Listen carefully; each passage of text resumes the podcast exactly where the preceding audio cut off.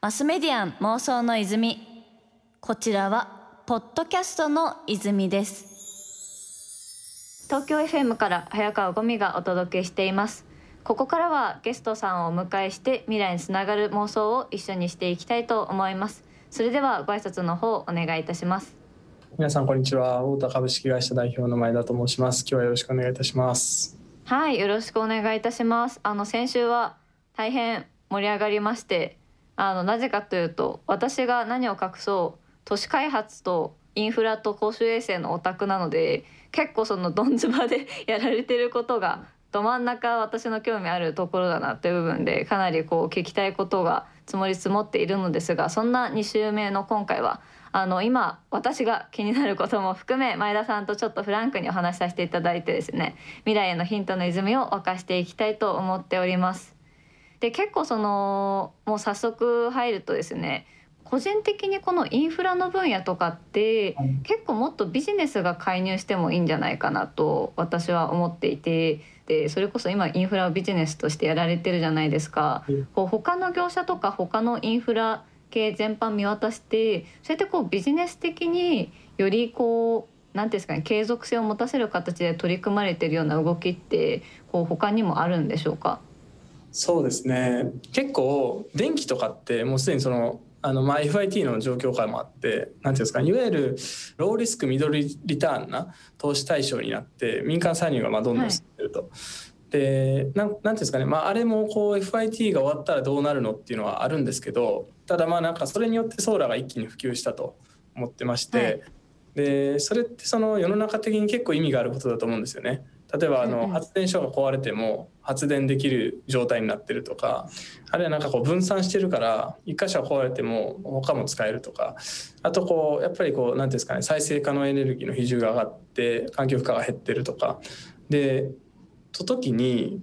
なんかその水ってその一応民営化法案が通ったりして民間参入になってるんですけど、はい、なんかその全然まだなされてないなと思うんですよ。確かに一切そうですね。その電力とか自由化されたりとかあと先ほどその FIT っておっしゃってたのはあの固定の価格で、えっと、再エネだったりとかのこう電力ってものをあの買い取りをすると、まあ、定められてるこう制度なんですけど、まあ、なんかそういったこういろいろな制度の変換によって結構民間の業者があの参入し始めているという事実はあるからこそこう適宜必要な競争力というか、こう調整みたいなのはされてるなと思うんですけど水ってやっぱないんあんまない印象ありますね。うん、そうなんですよね。でそれってなんかこう一個一個があの要はちっちゃいあの方式がないからなんじゃないかなと思ってるんですよね。だからインフラの分野のこう民間参入の難しいのはビジネスとして重すぎるっていうところで。ああその規模がちょっとでかすぎて切り分けできないみたいな感じですかねあそうなんですよ。なんかあの何百億円もかけてしかもその投資回収期間がこう50年から100年っていうふうになってくるとそんなリスク誰が取れんのっていう世界になってくる、うん、でそういうのをこうちっちゃくしていくとこうその場所の水問題俺が解決したいっていう人が始められるビジネスになっていくんじゃないかなっていうのが思ってるところでして、まあ、いろんなインフラビジネス同じような構造になってんじゃないかなと思ってるんですよね。その切り分けて個人の投資家とかが参入できたりとかそれこそこう民間企業とかが新しいこう対象として入っていくみたいな形がこう取れたらいいんですけど今でかすぎてせいぜいそれこそ何ていうんですかね浄水器くらいの話というか、うん、それだとまあ見かけるようになってきたかなって感じ。だからだからこそこう一つ一つ分離してるっていうウォータのまあプロダクト自体が結構そこがフレキシブルでやりやすいしこれから広がっていく可能性があるっていうお話ってことですよね。ああそうですそうですはいちょっと手前味噌なんですけどね。いやいやいやでも結構なんかそこの部分が確かにまずは小さくいろいろな人が利用できる形でさらにやっぱ増えていけば増えていくほどこうみんなが手に取りやすくなってより普及してっていうこう流れが作っていけるのかなという印象を私も受けましたマスメディアン妄想の泉東京 FM から早川ゴミがお届けしています。マスメディアン妄想の泉。ゲストに水道インフラがない場所での水利用を実現するウォータ株式会社代表取締役 CEO の前田洋介さんをお迎えしています。さて話題は変わってなんですけどさらにこう前田さんがまあ、ある意味2社目のこう代表を務められてるということで結構こう起業家経営者としてもさまざまな苦難さまざまなこうまあ、難しいこととかにもこう向き合ってこられたのかなというふうに感じたんですけどその辺りどういうこう本とか思想とかに影響を受けてこう今の前田さんがあるのかとかお伺いしていけたら嬉しいんですけどこうご自身はこうどういった部分に特に影響を受けてるなって感じられてますか？そうですね。なんかあのやってきてる領域がいわゆるこう重厚長大な方に近いところをやってきてるんですよね。だからなんかそのいろいろこう修行してた時にこうなんて学ばせてもらってたインターネットの世界のノウハウとか組織管理一つとってもプロダクト管理一つとってもなんかあんまりそういうのがこう通用しづらくてだからその流通してるノウハウがあんまりこう適用できないっていうのが結構こう困りごとだったんですよずっと。そっかいわゆるこう IT 企業とか、まあ、それこそ私がやってるいわゆる D2CEC 事業とかって結構再現性が高いなと思っててあそこで起きてる問題こっちでも起きてるみたいな感じだと思うんですけどそういう感じでもないというか結構大企業に近いようなとこもあるのかなとか感じちゃいますね。あそうなんですそうなんですそうなんです。だからなんて言うんですかね製造業やってるんですけど要は。そうするとその、はい、社内にこう作らないといけない機能が結構多岐にわたるというか、そうですね。製造業だとそのキャッシュのフローもだいぶ違いますからね。あそうなんですよ。そうなんですよ。だからただその20世紀的な製造業をだけをこうやるっていうのもまた違うわけじゃないですか。その、はい、今までの焼き回しもちょっと違うというかうん、なんか開発プロセスもその3年ぐらいかけてやるっていう感じだし、えそれだとちょっとっていうとこでなんかその今までこう学んできたのはやっぱそのインターネットというかソフトウェアの世界の開発プロセスとか80年代以降にいろいろ構築されてきたやつとあとその20世紀の製造業が培ってきたこう開発プロセスっていうのを混ぜてはこうあの失敗して混ぜては失敗してっていう中で、はい。うん、なんかこうやると速さとその製造業がやらないといけないこうところ基本が両立するっていうのをなんかずっと試行錯誤してきたっていう感じですね。なんかこれ勝手な私の印象なんですけど結構そのウォーターの作られてるプロダクトって既存であるものであればそれは使うだけ使ってこうリーンにスタートした方がいいみたいな考えられ方とかってちょっとあるのかなって印象を受けたんですけどなんかそういうリーンなプロダクト作りみたいな話ってことですか？あそうですそうです。まさに。あのいわゆる買い物と作り物っていうんですけど、はい、そのこうなんていうんですかね。自分たちで設計して金型を起こしてでなんかその何うんですかねどこにもない形のものを樹脂とか金属で作るっていうパターンのやつと、まあ、それが作り物で買い物っていうのはなんかこの売られてるものを買ってきて組み付けるっていう。うんうんうん、いうとあの普通の製造業って効率よくするために作るんですよ。はい、その全社をボリュームを持って作るけどその分リードタイムかかるしまあ原価は安いけどボリュームのグロスというかまとめてのお金は出ますよね。あそうなんですよ。しかもこういっぱい作んないと経済性が成立しないっていうか、うんうん、なんか僕らはそのなるべく汎用品コモディティを買い集めてきてで実際 AI とかって言ってるのもソフトウェアの部分でこう水処理の効率を上げていくっていうところをやってきてるんですね。だからまあその要は買い物の部分なるべく多くして自分たちでこう一から作る部分って減らしてでそれでもソフトで性能が出せるっていう、まあ、そういうこうなんか設計思想でやってきてるっていう感じですね。あでもそれはなんかすごくあの感じました。多分ウォーターウォッシュの方か。とかって多分こう要所要所の何ていうんですかねウォーターらしさを出す部分はオリジナルでやられつつもこう全体としては比較的こう持ってきてるものとかも多いのかなという印象はあったんですけどでもやっぱこう差別化要素の部分が結局そのじゃあこう型作った作んないとかってユーザーからしたら関係ないけどそこの浄水の機能とかの部分が一番のその御社の強みだし、まあ、そういう思考でこうものを作られてるってことですかね。ああそうですそうですそうですそうなんですよ。だからあのウォッシュも側とかは本当にあのその辺にあるドラム缶なんですよ。そうですよねドラム缶が使われてるなと。はい。まあ、それってその環境負荷って観点でもその今あるこう一つの仕組み、なんかあの物を一個量産するってなるとなんかものすごい周辺経済が生まれるんですよね。はい。でドラム缶一つとっても結構なバリューチェーン長いんですけどそのですよね。それをなんか転用してできるんだったらその方が環境負荷も低いんじゃないかなとか。ただあの一番こうやっぱそこで重要視してるのはスピードで水問題を解決するって考えた時に多分そのうん場所によって水問題ってまあちょっとずつ多分違うじゃないですか。っていうかまあ違うんはい、その求められてる回答が違うってことですよね。あそうですそうです。それで言うとそのその場所の水問題はその場所の人がその場所に合った設計をして解決していった方が一番こう早い早くなるというか。だから OS みたいな感じで AndroidOS みたいな感じでこう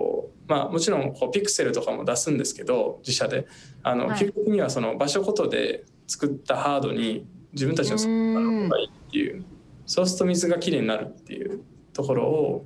目指してまして。なるほど。うんだからそれこそその環境負荷って部分がやっぱりこの今特に扱われてる商材的にはこう注目されてるというかそこまでやりきるってこともすごいこう気概として感じるんですけどそれを考えた時にそもそもじゃあ国内で作って移動させるとかを考えるとこう移動コストとかそこにかかるエネルギーの方がかかっちゃうじゃないかって話ですよね。あ本当そうですよ本当そうですねなんかもう各地域でちょっともう側適当なドラム缶でもいいから中身こういう感じで作ったらいいよとかで作れたらその方が環境負荷も少ないし一気に広がりそうっていう意味でのそのアンドロイド的な OS 的な話なんだろうなというふうに受けましたね。うんまさに。なんかあのよく魚を渡すのか釣り竿を渡すのかみたいな話あるじゃないですか、うんうんうん。えっと、その水処理装置を売るよりも水処理をの OS を売る方がなんか釣り竿に近いんじゃないかっていうところで。転用性があるしその地域の特性に合ってますもんね。マスメディアン妄想の泉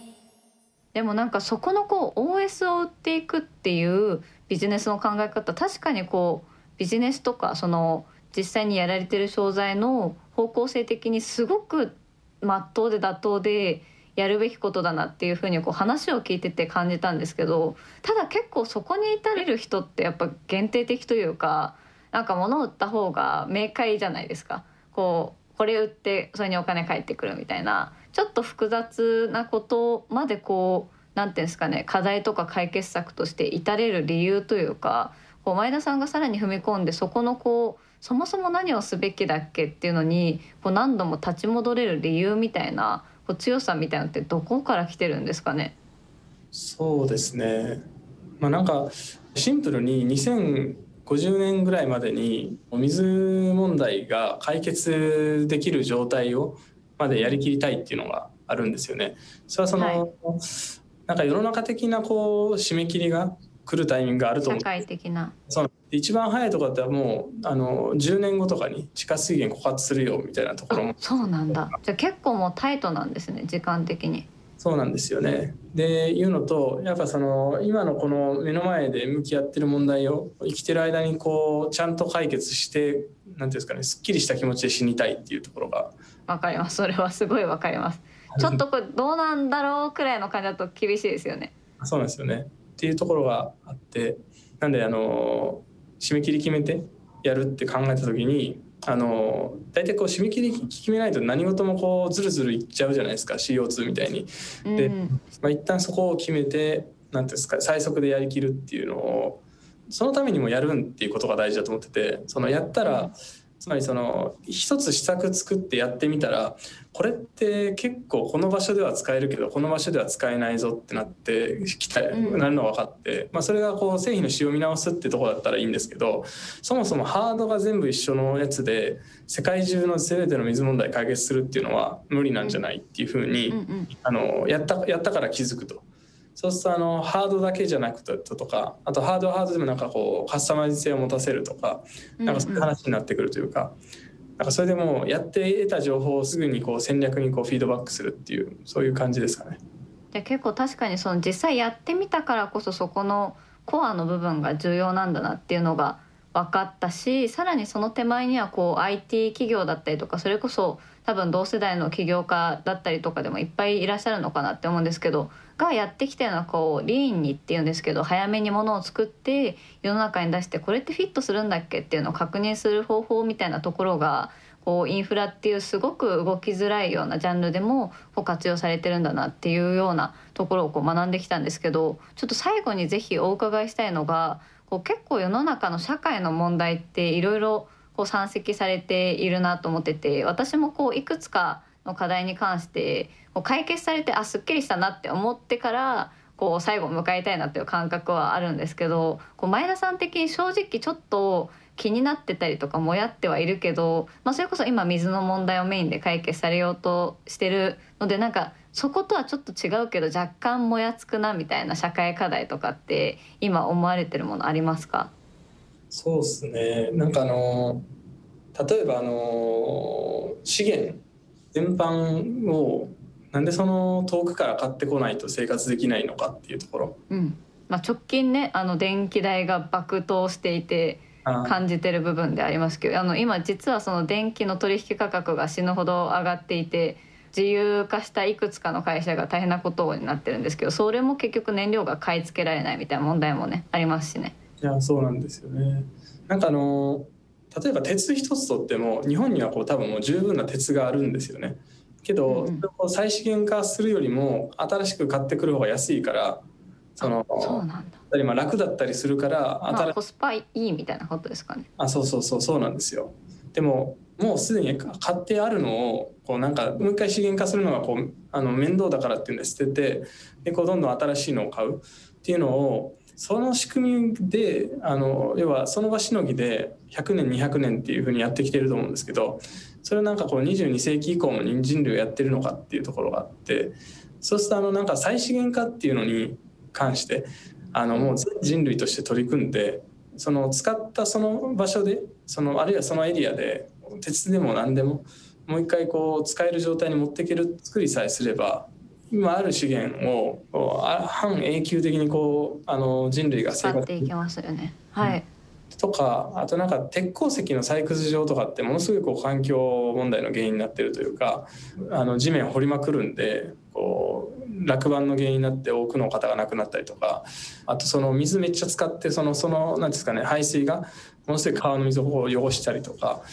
なんかそういうその今まで自分たちがやるのがしんどいようなことを海外にそのお願いしてたというかいう状況とか考えていくと、やっぱその何ていうんですかねこういろんな資源がちゃんとその循環利用というかできないのかなっていうのが、もやもやしてるところではありますね。